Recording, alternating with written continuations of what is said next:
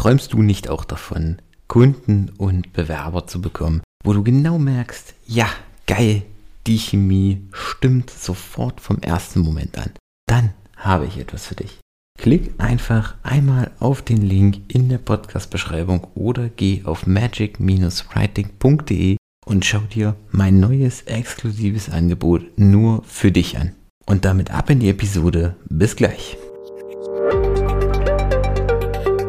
Aber ich würde mal behaupten, 85 bis 90 Prozent auch vom Storytelling kannst du knallhart messbar machen.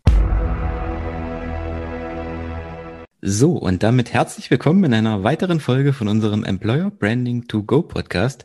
Heute wieder im Interview mit einem ganz besonderen Ehrengast, alter, erfolgreicher Unternehmer, Investor, Fernsehproduzent. Er hat auch schon mit Größen wie Joko und Klaas äh, zusammengearbeitet, eine eigene Show auf RTL 2 gehabt, Grimme-Preisträger, Träger des Deutschen Fernsehpreis und mein persönlicher Favorit in der Aufzählung, erfolgreicher Zauberer.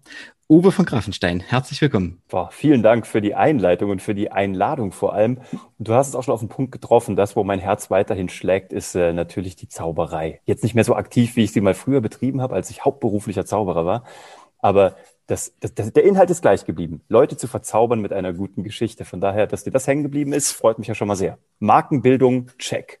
Ja, also ähm, da habe ich gesagt, ja, cool. Ich habe mich auch mal als Zauberer versucht, aber beim Versuch ist es geblieben dann als Kind. Das war irgendwie dann doch nicht so meins. Oder ich habe wahrscheinlich einfach nicht das Durchhaltevermögen gehabt oder war zu ehrgeizige Ziele. Mhm. Ja, ich hatte ähm, halt einen guten tolle Mentorin, die mich da betreut hat, eine tolle Zauberkünstlerin. Ah, okay. Und ähm, das hat mich irgendwie dabei gehalten und hat es tatsächlich mein Leben bestimmt, bis zum ja. heutigen 40. Lebensjahr. Ja, ne, ich hatte es über, über Bücher und habe aber dann, ähm, war vielleicht auch mein Fehler, nicht bei äh, Anfängern angefangen, sondern gleich Zaubern für Fortgeschrittene und das, ja. ja, es kam, wie es kommen musste, das hat nicht funktioniert.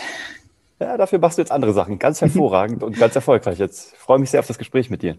Genau, Uwe, ähm, für die Hörer, die dich vielleicht noch nicht kennen, ganz kurz zu deiner Person. Erzähl uns kurz, wer du bist, was du so machst. Ja, also ähm, ich, äh, ich bin 40, ich bin äh, Ehemann und Papa äh, eines Oscar und Ehemann einer Charlotte sozusagen hier in München. Komme ursprünglich aus Kassel, bin so ein nordhessisches Gewächs ähm, und bin dann echt ganz gut rumgekommen.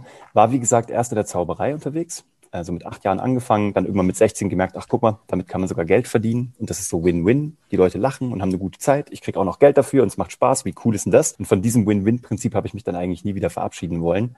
Hab dann folgerichtig, bin ich nach Köln gegangen, weil ich in diese Filmwelt eintauchen wollte, wollte Film und Fernsehen machen. Hat dann noch ein bisschen gedauert, bis es dahin kam. Habe erstmal Zivildienst gemacht und danach habe ich ähm, mir überlegt, will ich jetzt studieren oder Ausbildung machen oder wie auch immer und habe mir gedacht, nee, ich kann noch zaubern ich habe Schauspiel sozusagen da auch gleichzeitig mit aufgesogen.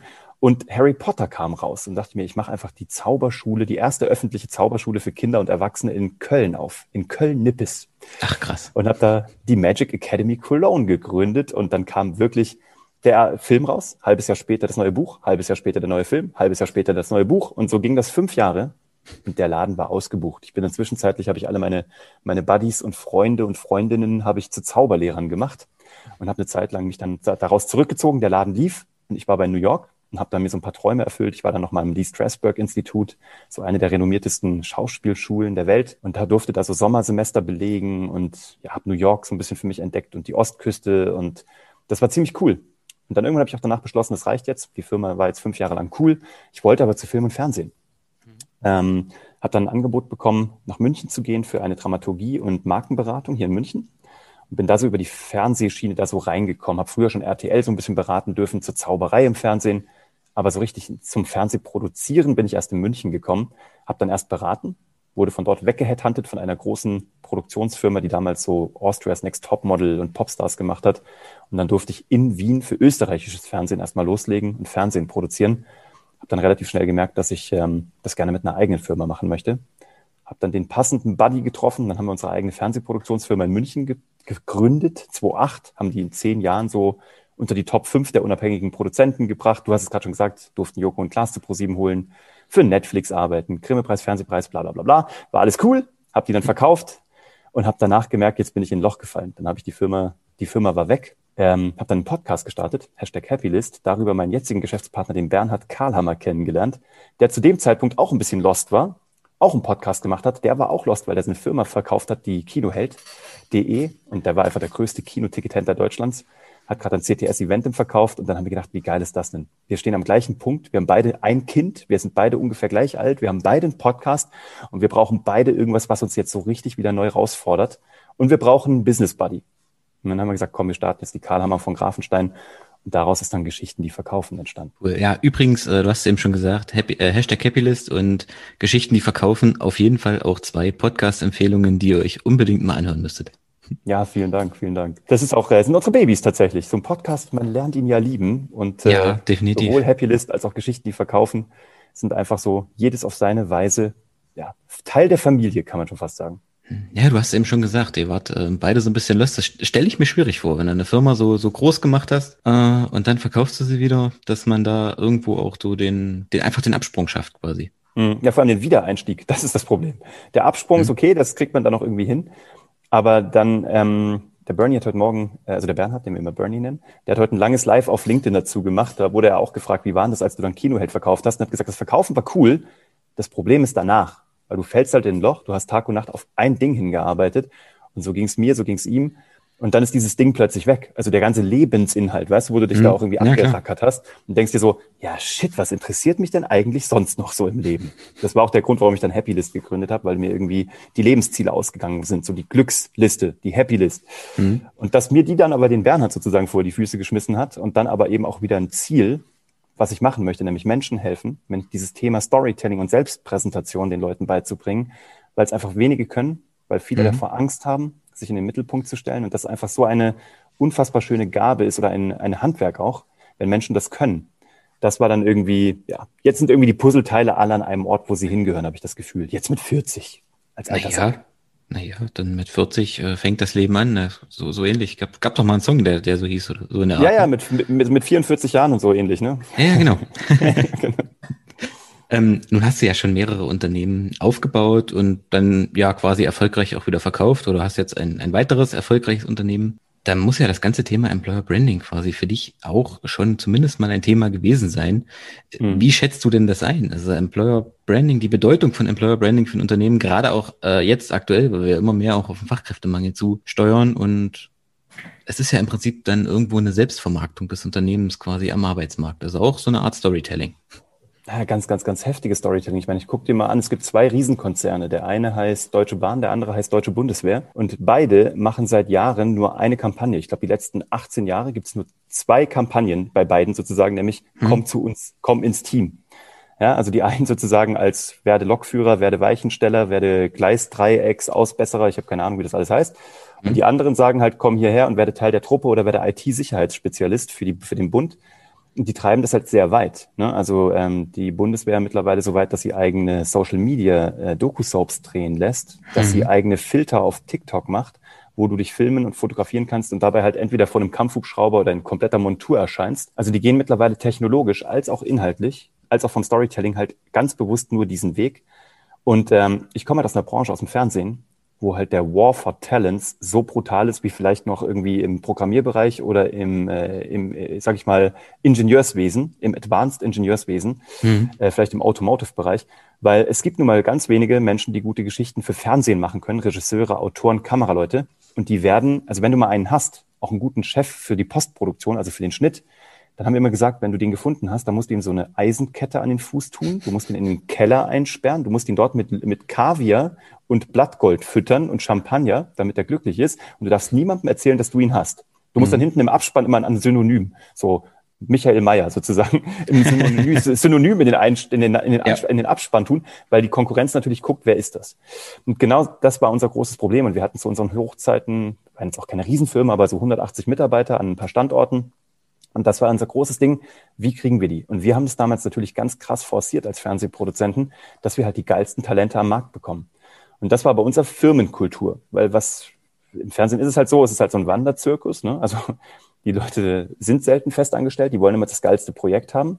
Und wenn sie sich mal festangestellt, also festanstellen lassen, dann musst du entweder sozial sehr viel mehr bieten, nämlich wir haben, also Homeoffice ist für mich kein neues Ding. Ne? Also ich habe immer schon unseren Mitarbeitern Homeoffice ermöglicht, weil wir gemerkt haben, Mamas mit jungen Kindern, die zu Hause Drehbücher schreiben, sind die unschlagbarsten Arbeitskräfte auf der Welt. und die performen jeden Mann aus. So.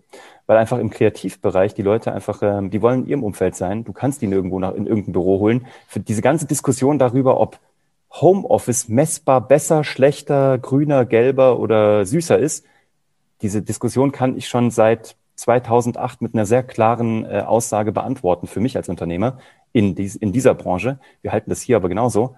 Ähm, wir haben einfach andere Möglichkeiten geboten und wir haben geile Projekte an Land gezogen und wir haben uns halt positioniert als, als ähm, kein Konzern, sondern als ein Unternehmen mit Ecken und Kanten, mit Dingen, die auch scheiße laufen. Das haben wir auch ganz klar kommuniziert, aber mit Dingen, die auch sehr gut laufen. Ähm, weil scheiße läuft es bei anderen auch. Die Frage ist nur, was läuft, wie geht man dann damit um? Und das haben wir, wir waren sehr transparent und wir waren sehr familiär unterwegs. Und das hat uns dann tatsächlich unglaubliche Talente in die Firma reingeschwappt. Und das war der Grund, warum unsere Firma sehr schnell ska also skaliert ist und auch mhm. eskaliert ist, warum wir die dann auch verkaufen konnten und warum wir ähm, ja eben auch ein paar Preise mitnehmen konnten, die andere vielleicht so nicht mitnehmen konnten, die größte Game Show der Welt mit Sylvester Stallone von Netflix produziert haben, weil das tatsächlich sogar über den Teich geschwappt ist. Also das war so, dass wir, da haben wir das sehr gut hinbekommen. Und jetzt, lustigerweise haben wir gestern wieder jemanden neu eingestellt für unsere jetzige Firma.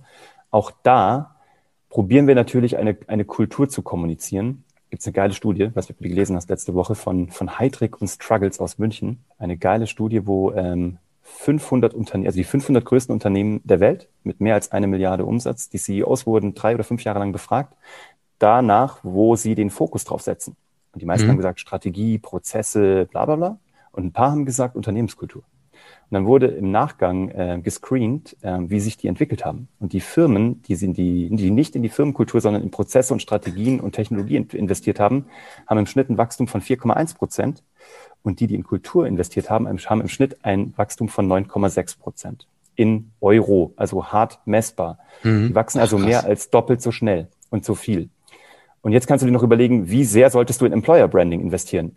Mein, meine Empfehlung dazu wäre viel. Wir betreuen natürlich auch wahnsinnig viele Firmen, die Storytelling im Employer Branding einsetzen. Deswegen, wir sind da ziemlich tief drin in, in dem Thema und wir sehen, dass diese Nachfrage also nach rasant nach oben geht, das wächst exponentiell. Gott sei Dank checkt der Markt das. Deutschland ist aber laut dieser Studie auch der drittweiteste Markt in dem Bereich. Deswegen ist es ja sehr löblich. Erst Amerika, dann Kanada, dann Deutschland. Ja, das ist ein, ist ein äh, ganz wichtiger Punkt. Dass, also ich, die Unternehmenskultur ist, viele unterschätzen das, glaube ich, auch. Die sagen, ähm, wichtig ist, dass, dass das Ergebnis stimmt, dass die Leute ähm, sag ich mal, ihre Leistung bringen, aber so, dass die auch zufrieden in der Arbeit sind und diese ganze Unternehmenskultur, dass es eben nicht nur, äh, sag ich mal, das klassische 9 to 5 ist und danach will keiner mehr was mit dem anderen zu tun haben, sondern dass man auch so im Prinzip Benefits drumherum gibt. Ich glaube, das ja unterschätzen auch ganz viele. Und das ist jetzt auch in der, in der Corona-Zeit vielleicht nochmal deutlicher geworden, äh, wo so auch so dieses ganze soziale Leben teilweise auch ein bisschen einfach zum Erliegen kam, ähm, dass Arbeit eben nicht nur Arbeit ist, sondern auch irgendwo ein Stück Kultur und Bedeutung. Es geht Bedeutung, um, Bedeutung, ja. um Bedeutung. Und das, das klingt immer so hochtrabend. Und das natürlich, ich verstehe auch, dass Menschen das irgendwie schwer fassen können. Das ist genau wie bei Storytelling. Wir waren jetzt, an, ich war eingeladen neulich bei einem Podcast, der sehr datengetrieben nur Controller anspricht. Das sind mhm. Leute, die bei KPMG das Controlling machen oder bei Siemens. Also so Leute, die, das sind Zahlenmenschen. Die wollen, mhm. weißt du, so, wenn du denen mit, mit Storytelling kommst, dann sind die so, mhm, wischiwaschi und gibt's auch Einhörner und Feenstaub, weißt du so? Und dann war ich bei Kenn ich. Podcast. Ja, ich, ja, das ist krass. Das war für mich eine komplett neue Zielgruppe, nämlich diese, äh, diese Controller, super geile Menschen. Ähm, und die haben diesen Podcast gehört. Und danach bin ich gestürmt und erstürmt worden über LinkedIn von genau diesen Menschen, weil ich denen erklärt habe in dem Podcast, was datengetriebenes Storytelling ist. Und auch da, ich bin ein großer Freund von Messbarkeiten. Also nur weil wir jetzt, sage ich mal, Storytelling und Geschichten machen etc., ja, heißt es nicht, dass wir die Evaluation, die KPIs und die Erfüllung derer auch ähm, äh, außen vor lassen. Ganz im Gegenteil. Wir geben jeden, der bei uns in der Ausbildung auch ist, bei Geschichten, die verkaufen, die Formel, wie du den Content Marketing ROI berechnen kannst, ganz konkret pro Blogbeitrag in Euro. Deswegen haben wir den ganzen Laden nämlich auch Geschichten, die verkaufen genannt, weil da draußen sind alle unterwegs und machen Employer Branding, Storytelling, Positionierung Person, am besten noch Personal, CEO Personal Branding. Das finde ich das Beste. Gibt's ja auch gerade. Schießen gerade wie Pilze aus dem Boden. Und es macht ja auch Sinn, wenn es messbar ist, wenn es einen Effekt hat und vor allem, wenn es eine Handlung aus, äh, auslöst. Und das ist so wichtig. Und wenn das jemand hinbekommt, das ist halt die große Königsklasse. Und deswegen haben wir gesagt, du kannst dich nämlich auch tot kommunizieren und es passiert nichts, Deswegen musst du wissen, wie du kommunizierst und wie du nachher einen Call to Action setzt, der dann tatsächlich auch genug, also gedrückt oder gemacht oder ausgelöst wird. Und das ist halt das, was ich beim Fernsehen 15 Jahre lang lernen durfte.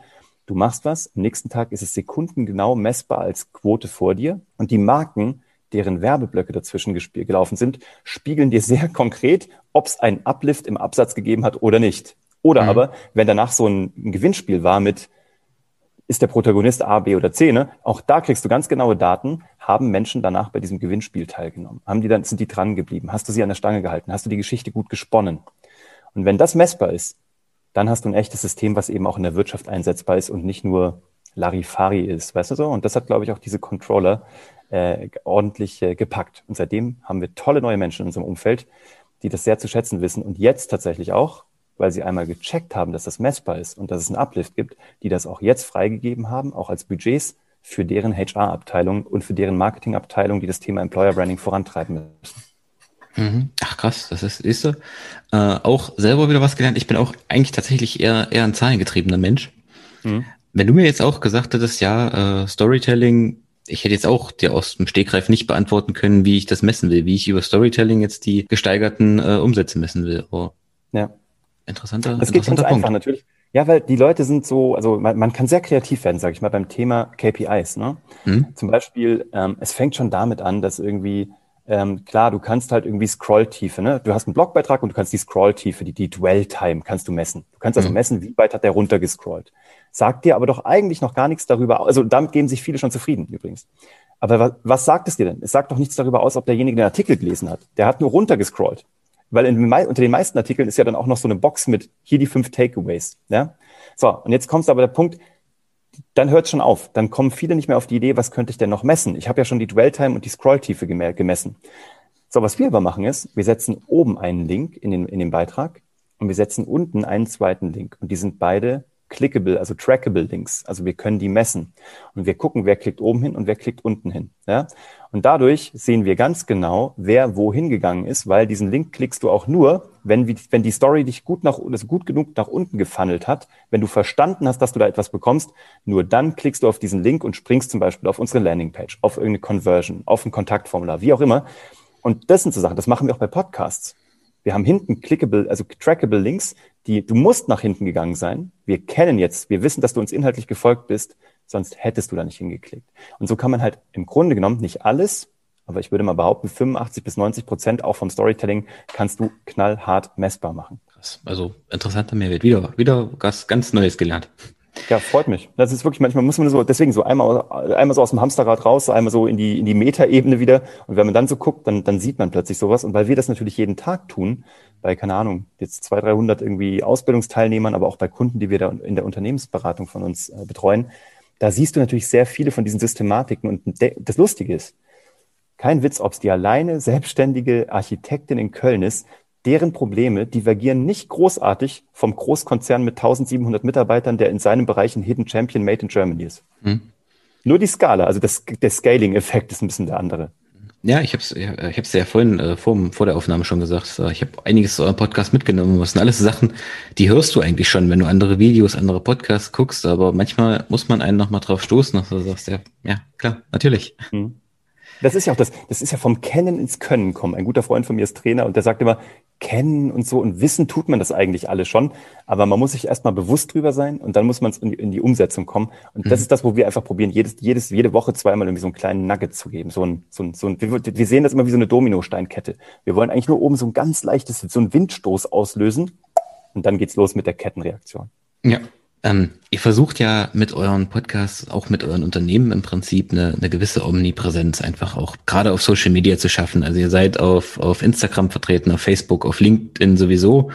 Äh, ein YouTube-Kanal habt ihr, glaube ich, auch, gell? Ja, der, ähm, der, der, wächst, das ist unser, unser schwächstes Baby. Aber er wird jeden Tag vier bis fünf Stunden ge geguckt. Also es sieht mhm. nicht so geil aus von den Klickzahlen und wir haben auch, glaube ich, jetzt 304 Abonnenten. Aber wir wissen, die Leute, die ihn gucken, machen ein Erstgespräch aus. Die kommen zu uns, weil das ist einfach, die, die gehen richtig tief rein. Die, also, wie gesagt, ich glaube, fünf Stunden am Tag wird das geguckt. Das finde ich total gaga. Also es gibt mhm. Menschen, die tun das. Also ich bedanke mich bei jedem von euch, der das tut. Freue mich. Ja, genau. Und würdest du jetzt sagen, wenn ich eine Employer Brand aufbauen will, gerade auch über Storytelling, wenn ich Storytelling jetzt für mich, für mein Unternehmen betreiben will, gibt es da irgendwie einen, einen favorisierten Kanal oder einen, den ich jetzt hauptsächlich nutzen sollte? Also sollte ich das jetzt vor allem über LinkedIn machen oder über YouTube oder sagst du, das kommt darauf an oder das ist eigentlich völlig egal? Nee, es gibt einen einzigen Kanal, auf dem du unbedingt sein musst. Und das ist der, wo deine Zielgruppe ist. Und das ist immer das, wo wir äh, reingehen in Unternehmen, gerade auch beim Bereich Employer Branding, aber auch wenn es um den Absatz von Produkten geht. Wir sagen immer, wir müssen jetzt mal eine Zielgruppendefinition machen. Boah, und dann verdrehen die alle die Augen. Dann ist immer mhm. so, oh, haben wir schon tausendmal gemacht, da hatten wir jetzt schon 16 Trainer über die letzten 23 Jahre. Und wir haben jetzt schon so viele Bayer-Personas und die heißen Horst und Klaus und Dieter und Steffi. Und hier sind die alle. Und dann gucken wir das immer an, weil wir schon wissen, dass zwei elementare Dinge fehlen. Nämlich das eine ist aus einer Storytelling-Perspektive. Mir ist wurscht, ob das Herbert ist, mit graumelierten Haaren, 56 Jahre und Schlipsträger, der am Wochenende eine Pilzsammlung pflegt. Das ist mir total wurscht. Was ich wissen will, ist, welche Mangelsituation hat Herbert in seinem Leben? Eine, aus einer, aus einer archetypischen Storytelling- oder Heldenreiseperspektive. Das ist nämlich immer der erste Punkt. Du bist in deiner gewohnten Welt und deine gewohnte Welt ist eine Welt des Mangels. So lange, bis du einen, Aus, also einen Ruf zum Abenteuer hörst und einen auslösenden Vorfall hast. Da gibt es ein konkretes Modell dafür, auch in der psychologischen Rezeption. Und dann, erst wenn es so weh tut, dass er diese erste Schwelle überschreiten muss, der gute Herbert, dann erst sucht er nach einem Mentor. Jemanden, der sein Problem mit ihm lösen könnte oder ihn dabei unterstützt. Das kann ein Produkt sein, du als Personal Brand, als Unternehmer oder deine Dienstleistung. Und an dem Punkt kriegst du ihn. Vorher kannst du ihn bespielen und wie so ein Leuchtturm etablieren, was wir auch tun für die Firmen. Aber so richtig kritisch wird es in der Sekunde. Und dann, wenn ich das weiß, was ist der Mangel, das Bedürfnis von Herbert, archetypisch begründet, weil dann weiß ich auch, in welcher Sprache ich ihn ansprechen muss, von der Corporate Language her, dann will ich wissen, was ist die Medienform, die Herbert am liebsten konsumiert? Weil es kann sein, dass Herbert in der goldenen Podcast-Zielgruppe ist. Das sind Menschen, die würden nie Videos gucken die lesen auch keine Blogbeiträge. Warum? Die können sich nicht auf zwei Dinge gleichzeitig konzentrieren oder die müssen, während sie etwas tun, etwas Zweites tun. Wenn du Video guckst, kannst du nichts Zweites gucken, weil du musst ja, du kannst zum Beispiel nicht Auto fahren, du kannst nicht Rennrad fahren, du kannst kein Unkraut jäten, nichts. Gleiches gilt für einen Blogbeitrag. Wenn du aber hörst, kannst du auf dem Gravelbike sitzen, du kannst auf dem Rudergerät sitzen, du kannst reisen, weil das geht direkt in dein, in dein Ohr und dein Auge bleibt komplett frei. So, und jetzt könnte es sein, ich bin jemand, der irgendwie ganz fleißig Videos produziert und ich schieße 24 Stunden, sieben Tage die Woche an Herbert vorbei, weil der würde hören.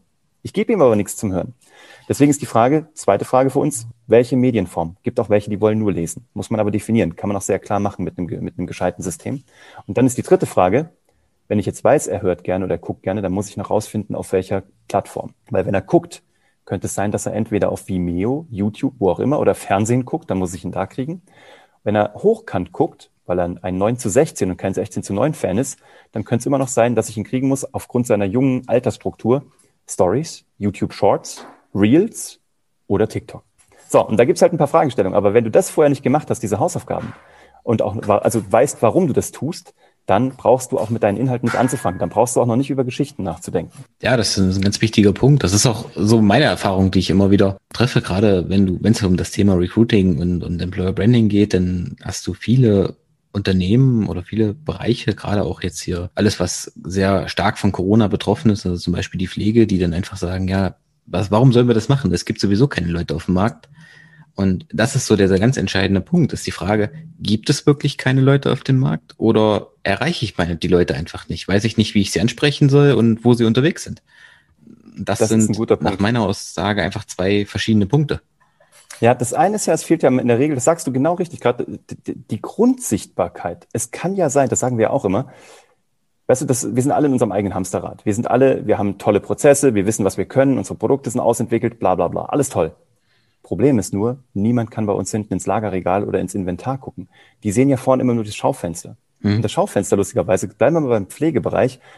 Lustigerweise haben wir auch uns schon mal rein vertiefen dürfen, weil wir da einen Kunden hatten. Die sehen ja immer gleich aus. Das ist immer ähm, flexible Arbeitszeiten, äh, Sicherheit, wir sind ein verlässlicher Partner seit 16 Jahren, äh, bei uns bekommen Sie das gestellt und wir, wir versichern Sie so und Sie kriegen als Zusatzleistung X.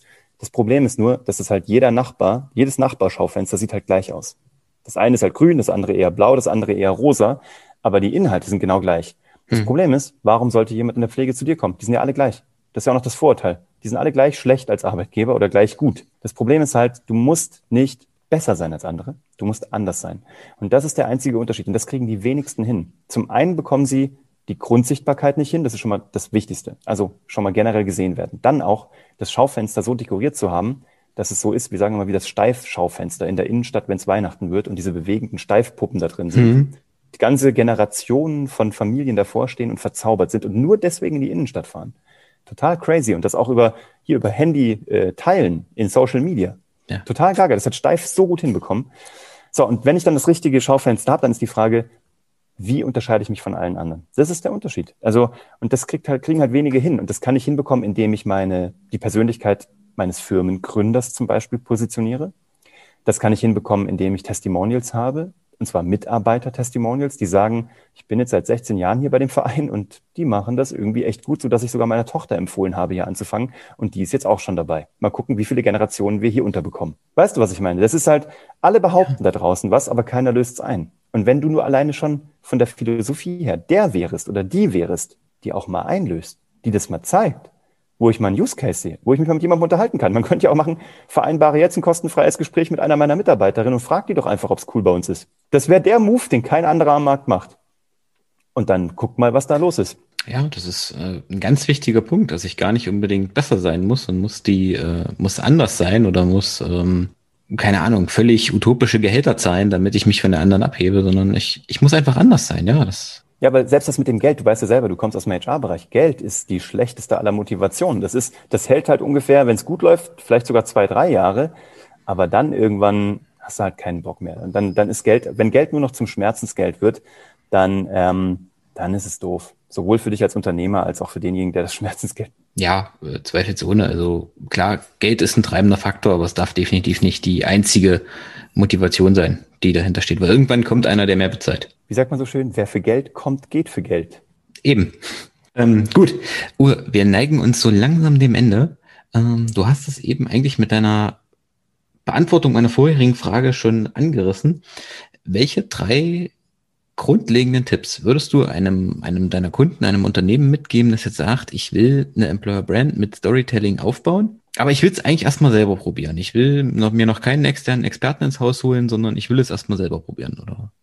Ja, super, da bin ich eh ein großer Fan davon, weil die Learnings müssen ja bei euch bleiben. Das ist so wichtig. Ähm, und es muss jemand auch in-house machen äh, können, finde ich, bis zu einer gewissen Größe, weil ansonsten bist du halt immer abhängig von Agenturen und es gibt nichts Schlimmeres, als abhängig im Kommunikationsbereich immer von einer Agentur zu sein. Genau, also drei Tipps willst du haben. Gut, das erste ist, ähm, mal zu definieren, wer bin ich denn eigentlich? Welche Geschichte will ich denn eigentlich am Markt erzählen? Weil ähm, eine Geschichte wird sowieso über mich erzählt, wäre ja ganz gut, das zu steuern. Jeff Bezos hat ja mal gesagt, ähm, eine Marke ist das, was Menschen über dich erzählen, wenn du nicht im Raum bist. Und egal aus welcher Branche du bist, Kunden, Partner, verprellte Kunden, aktuelle Mitarbeiter, verprellte Mitarbeiter, die alle erzählen halt eine Geschichte. Ist halt die Frage, welche erzählen die gerade. Und wenn du sie nicht definierst und penetrierst, also wirklich immer wieder wiederholst und auch dann lebst, dann erzählen die sich im Fall der Fälle vielleicht eine, von der du nicht begeistert bist. Eine Geschichte erzählt man mit einer Vier-Schritte-Formel. Das ist also das erste ist, überleg dir mal genau, was ist deine Geschichte. Der zweite Tipp ist, es gibt eine Storytelling-Formel, und die geht folgendermaßen. Du brauchst immer einen Protagonisten, der ein ganz klares Ziel hat. Dafür muss er etwas lernen, sich weiterentwickeln, gegen Hindernisse kämpfen und diese auch überwinden. Und dann viertens gibt es eine Zielerreichung. Und weil du dieses Ziel erreicht hast, kannst du jetzt anderen Leuten dabei helfen, diese Abkürzung zu nehmen, weil du alle Fehler schon gemacht hast. Und das, dieser, dadurch wirst du zum Mentor für deinen Kunden. Ja, also diese Abkürzung können Menschen bei dir kaufen.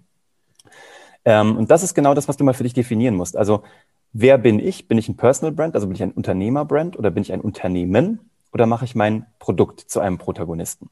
Dann ist die Frage, welches Ziel habe ich denn für meinen Kunden? Ganz klar, will ich das Leben besser machen? Will ich die beste Pflege herstellen? Will ich das tollste Vanilleeis herstellen? Keine Ahnung. Ist das das Ziel oder steckt da was dahinter? Ne? Also im Grunde genommen, die beste Pflege zu bieten, ist ja nicht die beste Pflege zu bieten, sondern eine Würde, ein würdevolles Leben im Alter zu ermöglichen, ähm, für die Person, die gepflegt werden muss, ja, aber auch natürlich die Familie zu entlasten, die sonst diese Pflege im Alleingang machen müsste. Da stecken ganz andere emotionale und auch äh, mythologische ähm, äh, Muster dahinter, die Menschen ansprechen. Ja, wo du sozusagen den Kopf ausschaltest und mit deinem Kommunikation direkt ins Herz und den Bauch geht. Die entscheiden übrigens auch. Der Kopf rationalisiert sich das nachher später nur noch. So, deswegen lege deine Geschichte fest. Wir haben da so einen Storytelling-Spickzettel, den schicke ich gerne jedem zu, der sich meldet, könnt ihr einfach gerne auf LinkedIn tun, muss niemand eine E-Mail-Adresse für abgeben. Schreibt einfach auf LinkedIn, einfach Uwe von Grafenstein, ich schicke dem jeden gerne digital zu. Gibt's auch in Briefform auf als Post, wer es noch oldschool mag. Ähm, genau. Und das dritte ist, lass mich überlegen, genau, dann, was ich dir eben schon gesagt habe. Ähm, es nützt nichts, sich zu überlegen, welche Geschichte will ich erzählen. Es nützt nichts, die Geschichte dann zu definieren, wenn ich sie dann nicht in dem richtigen Medium ausspiele. Und das muss einmal gescheit eruiert und aufgesetzt werden. Und dafür müssen Daten gesammelt werden. Und dann ist es ein ongoing Prozess. Testen, testen, testen, testen, testen, weitermachen. Und wie du gesagt hast, ich gebe dir noch einen vierten. Die meisten Menschen, die wir kennen, die meisten Unternehmen, die wir kennen, haben zu wenige Angelhaken im Wasser. Die Frage ist immer, es gibt immer dieses lustige Bonmot aus Amerika, how much content should I produce? Und die Antwort ist immer more. Immer more, sozusagen. Ähm, du kannst gar nicht genügend draußen haben. Auf den richtigen Plattformen. Und dann hast du dort eine kostenfreie Präsenz. Das kannst du dann später auch noch mit bezahltem Traffic und bezahlten Werbekampagnen unterstützen. Aber wenn du es schon mal hast im organischen, sprich unbezahlten Bereich, dann hast du schon mal einen wahnsinnigen Wettbewerbsvorteil vor allen anderen Menschen, die da draußen auch nach den besten Talenten suchen. Ja, das sind auf jeden Fall ganz, ganz wichtige Punkte. Und gerade momentan, also du hast vorhin in deiner Studie schon gesagt, im Prinzip, dass Deutschland an dritter, dritter Stelle war, gell? Bei ist, Unternehmenskultur, aber, ja. Bei Unternehmenskultur, aber gerade im Bereich Employer Branding ist Deutschland so nach meinem Erachten noch relativ weit hinten, weil viele Unternehmen machen es noch nicht. Ja, aber wie geil Gefühl. ist das denn? Da kann man doch, da hat man noch den Hebel, da hat man noch den unfairen Wettbewerbsvorteil, wenn man es tut. Von daher, das finde ich aber ganz gut. Das ist jetzt kein ganz blauer Ozean, aber es ist auf gar keinen Fall ein roter Ozean. Von daher und immer da, wo es noch so blau-türkis ist, ja, hm. da ist halt noch irgendwie viel zu fischen. Da ist halt noch viel los. Und ähm, das ist doch cool. Eigentlich muss man den Markt doch jetzt nur angehen und sich von der Konkurrenz durch einfach fantastisches Employer Branding absetzen. Genau, das hatte ich jetzt, hatte ich jetzt einen Interviewgast vor, vor ein paar Wochen, der hatte das ganz treffend gesagt. Er sagte, ähm, viele, auch kleine mittelständische Unternehmen denken, Employer Branding ist nur was für Konzerne, mhm. äh, weil das nur Konzerne machen, aber die Konzerne machen das, weil es kein anderer macht. Mhm. Ich weiß. Du, wir sind ein Unternehmen, wir haben mit sechs feste Mitarbeiter und noch ein paar freie Menschen um uns rum, weil wir gerade wieder irgendwie, gerade wieder erst loslegen. Sogar wir machen's. Wir machen es über unseren Podcast, wir machen es über LinkedIn, wir machen das aus gutem Grund weil wir einfach die geilsten Leute haben wollen. Und die geilsten Leute heißt nicht die besten, die schlausten, die bestausgebildetsten, sondern im geilsten heißt die, die zu unserem Wertesystem passen. Und da haben wir echte Schätze gefunden und freuen uns auf jeden, der da zukünftig noch dazukommen wird. Und das ist doch mal ein schönes Schlusswort. Uwe, vielen Dank, dass du heute dabei warst. Ähm, eine Abschlussfrage. Wenn einer unserer Zuhörer gesagt hat, ich will Storytelling lernen, ich will mehr lernen, ich will, ähm, der Typ, der war so geil, ich möchte mich mit dem unterhalten. Wie können meine Hörer dich erreichen? Du, also wenn sie sich mal, also wenn sie sich noch nicht erkennen geben, äh, zu erkennen geben möchten, wenn du da draußen noch ein bisschen undercover bleiben magst, verstehe ich voll, dann äh, hör einfach in unserem Podcast rein, Geschichten, die verkaufen. .de, glaube ich, da findest du ihn auch. Ansonsten Apple, Spotify, überall. Und wenn du Lust hast, äh, mal mit uns zu sprechen, auch das geht. Sehr niedrigschwellig, kannst du einfach mir schreiben über LinkedIn. Ansonsten buchst du dir einfach ein kostenfreies Beratungsgespräch über Geschichten, die verkaufen.de und dann hast du mich oder Bernhard an der Strippe, kannst dir auch jemanden wünschen, musst du dann nur mit eingeben. Da wirst du dann einen Anruf bekommen von einer unserer jungen Damen, die wir eben genau durch Employer Branding so großartig finden durften. Und dann sagst du, ich will mit diesem Uwe reden. Und dann reden wir mal und gucken mal, ähm, wie wir dich dahin bekommen, noch mehr Talente magnetisch anzuziehen. Okay, also vielen Dank, dass du heute dabei warst und an euch Leute, falls ihr diesen Podcast noch nicht abonniert habt, dann ist jetzt der Zeitpunkt dafür. Lasst uns eine Bewerbe Bewertung da, empfiehlt uns weiter und wir hören uns in der nächsten Folge bei Employer Branding to Go. Vielen Dank.